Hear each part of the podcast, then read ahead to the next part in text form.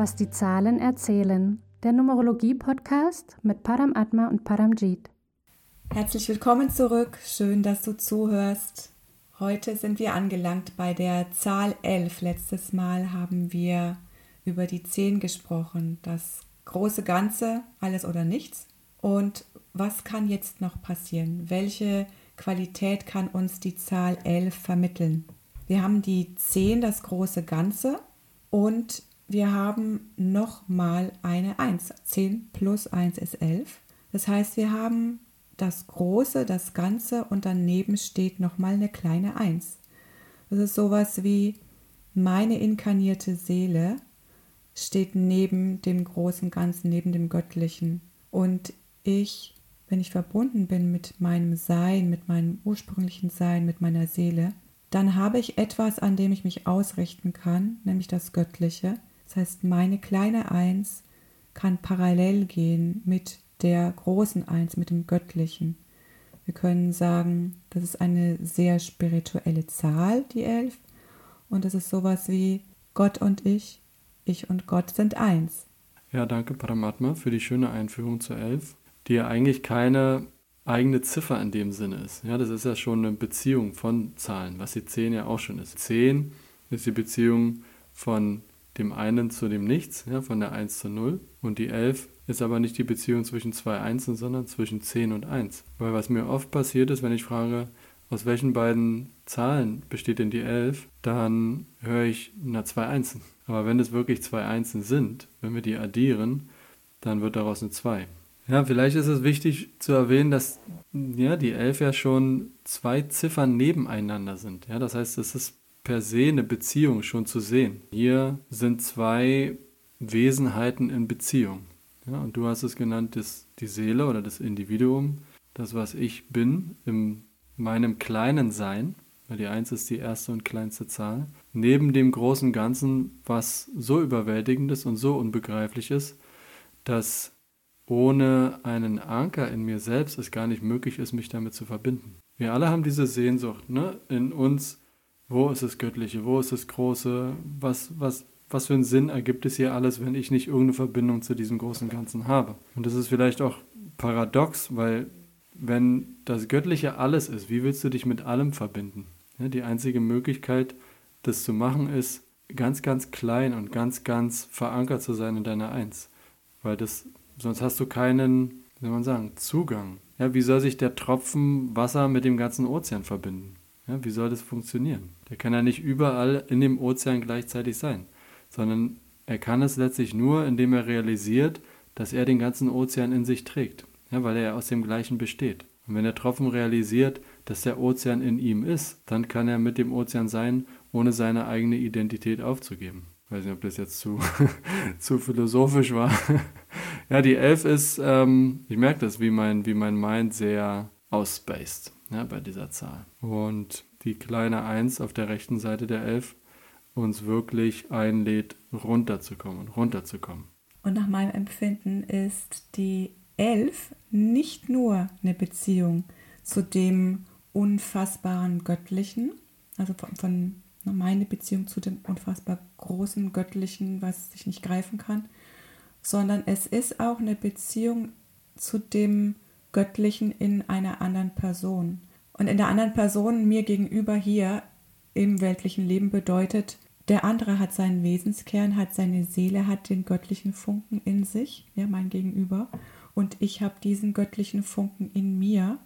Und so kann das auch eine Elferbeziehung sein, dass äh, ich zum einen mich kontinuierlich ausrichte an dem großen Ganzen, so gut wie ich das kann, so gut wie ich mich schon selber auf den Punkt gebracht habe, um überhaupt in Beziehung zu dem Göttlichen zu sein. Und gleichzeitig mir auch bewusst bin, diesen göttlichen Funken hat der andere gegenüber und auch da gibt es eine gewisse Parallelität.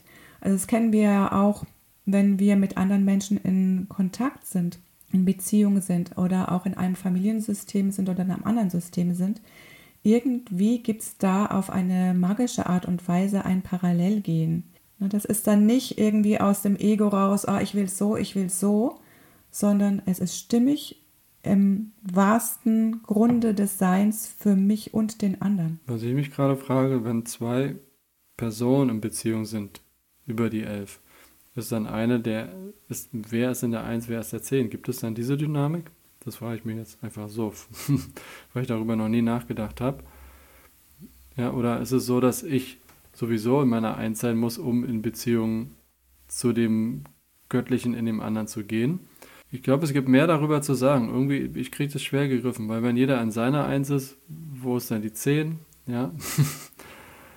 ähm, vielleicht denken wir das, vielleicht denke ich das auch noch zu, zu persönlich. Ja, weil die, die, die Elf hat ja beide Qualitäten. Ja, die unpersönliche Zehn, die unpersönlichste aller Qualitäten und die persönlichste, individuellste Qualität der Eins. Und das macht die Elf auch so spannungsvoll, ne?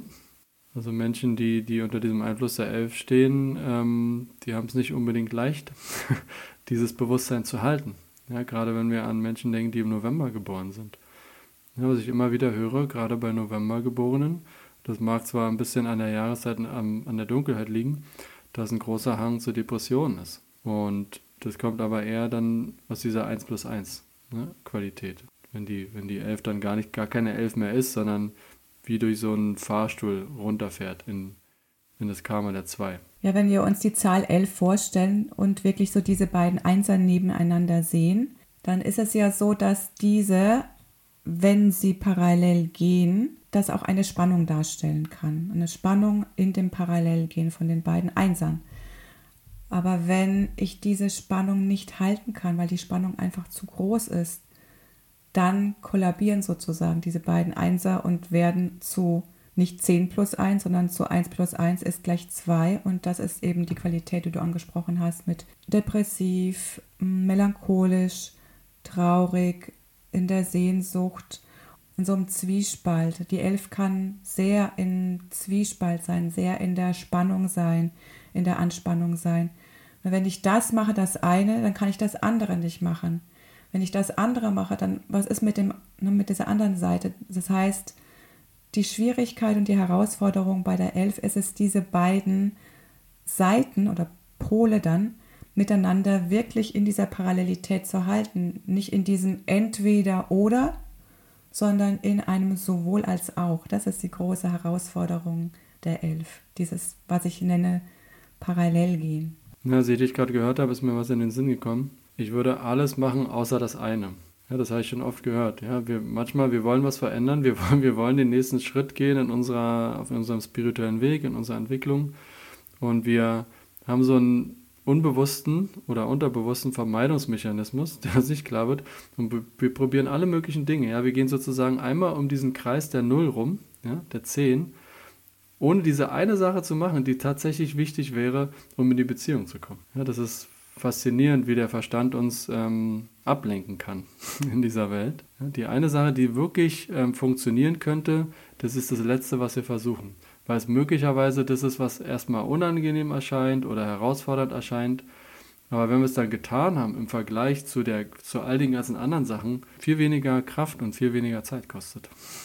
Ja, das erinnert mich an die beiden Tugenden der beiden Zahlen 10 und 1, nämlich die Tugend der 10, der Mut, der königliche Mut, und die Tugend der 1, die Demut. Das heißt, es erfordert ganz schön viel Mut, Demut zu haben. So wie du sagtest, ne, diese eine Sache zu tun, erstmal die Demut aufzubringen, das anzuerkennen, was das eine ist, was das eine wäre, dass es zu tun gilt, um was zu verändern. Und es äh, ist ja auch erstmal, was mit der Demut verbunden ist, anzuerkennen, was ist. Anzuerkennen, was ist, erfordert unheimlich viel Mut. Ja, beides. Ne? Wir, wir lesen es ja immer in beide Richtungen. Einerseits ist es den Mut zu haben, den ich ja nie habe, demütig zu sein, den ich nur anrufen kann. Sowas wie, gib mir den Mut, demütig zu sein. Und dann aber sollte ich dahin kommen und dahin geführt werden, auch die Demut haben, wieder den absoluten Mut zu verkörpern. Ja, sozusagen in der Demut nicht äh, in Passivität und Nichtstun zu versacken, ja, was dann wieder so ein Karma der Eins wird. Ja, gleichzeitig die Demut, mutig zu sein. Und ich glaube, wir, wir, wir können das zwar immer wieder sagen, aber was es wirklich bedeutet, kannst du eigentlich nur erfahren. Ja, das ist schön, dass wir diese Sprache haben. Mut zur Demut, Demut zum Mut. Wir hatten ja schon darüber gesprochen, wie wir, wie wir weitermachen mit dem Podcast. Ja, dass es auf jeden Fall das Thema Mut uns noch eine Weile begleiten wird. Aber dazu hören wir später noch mehr. Ja, das Größte und das Kleinste kommen hier zusammen. Das Höchste und das Niedrigste. Ja, die, die, absoluten, die absoluten Gegensätze, die aber doch zusammengehören. Schriftstellerin spricht ja auch von Spiritual Common Sense, also spirituellem gesunden Menschenverstand. Das ist für mich auch ehrlich gesagt schwer zu greifen. Gut, gesunder Menschenverstand hat ja für mich viel mit dem Herzen zu tun. Das hat nichts mit dem Verstand zu tun, sondern etwas, was sozusagen uns innewohnt, wo ich ein Gespür dafür habe, das ist meine innere Wahrheit. Okay, das ist auf einer persönlichen Ebene. Und jetzt aber spiritueller gesunder Menschenverstand, mm, da kann ich mich jetzt auch selber nur rantasten. Also in der Anbindung zum Göttlichen habe ich dieses, dieses Gefühl von, was stimmig ist in mir. Das kommt ja nicht von irgendwoher, sondern das kann ja nur entstehen, indem ich die Anbindung zum Göttlichen habe, indem ich so in Kontakt mit meiner Seele bin. Und die Seele ist ja in Kontakt mit dem großen Ganzen. Ja, die Frage, die mir gerade wieder aufploppt, wie was vielleicht auch eine Frage von vielen sein könnte, wie kriege ich jetzt diese Anbindung? Ja, göttlich, das klingt immer so schön und so haben. Wie, wie komme ich dazu, diese Anbindung zu haben? Weil die meiste Zeit des Tages äh, verlieren wir diese Anbindung tatsächlich. Ja, was eigentlich tragisch ist. Deswegen ist Yoga und Meditation so populär, weil wir immer wieder uns rückverbinden müssen. Ja, das, was früher die Religion gemacht haben, ja, was ja auch Rückbindung heißt, ist jetzt ein bisschen durch das Yoga wieder zurückgekommen zu uns. Es gibt ja dieses Credo, dein Wille geschehe. Und das ist die 10. Der 10 ist nicht mein Wille. Mein Wille ist die kleine 1. Und die Verbindung entsteht auf eine Art und Weise in dieser inneren Haltung von dein Wille geschehe. Ja, wenn ich das zulasse, wenn ich das einlade, dass es einen kosmischen Willen gibt, eine Kosmos heißt ja Ordnung, ja, eine, eine Ordnung und eine Anordnung und ich mich dem beuge und hingebe, dann bin ich in der Anbindung. Ja, dann komme ich in diese Verbindung. Dann kann ich sagen, dass der kosmische Wille und mein eigener Wille nicht mehr zwei verschiedene Sachen sind sondern das ist das eine. Das ist das, was wir wahrscheinlich ähm, Heilige nennen. Ja, Menschen, bei denen man das Gefühl hat, die fließen von Atemzug zu Atemzug und das ist immer im Einklang. Ja, weil das ist ja auch so ein Wort, was wir in der Ausbildung oft gehört haben, dieser parallele Einklang. Ja, jetzt komme ich doch dazu, von, von der Elf.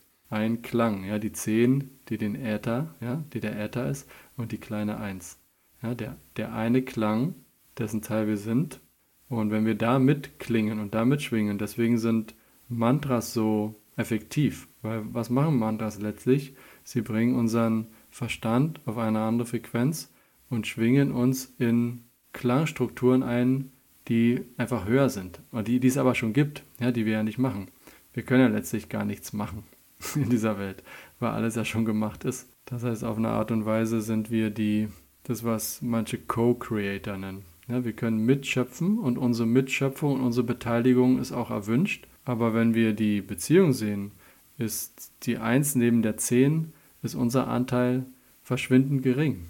Aber ohne diesen Anteil fehlt etwas. Ja? Ohne diesen Anteil kann sich die Beziehung nicht realisieren. Vielleicht so als Abschlusswort, weil du Shiv Chan Singh noch erwähnt hast, was mir jetzt gerade äh, einfällt, ist The small contains all. Ja, das ist ein Wortspiel, was im Deutschen nicht funktioniert. Ja, das Kleine enthält alles. Ja, wenn ich wirklich so klein sein kann, wie die Eins es ist, dann ist das Ganze plötzlich spontan und unvermittelt an meiner Seite. Ja, ohne dass ich es noch herbeirufen müsste oder irgendwo suchen müsste.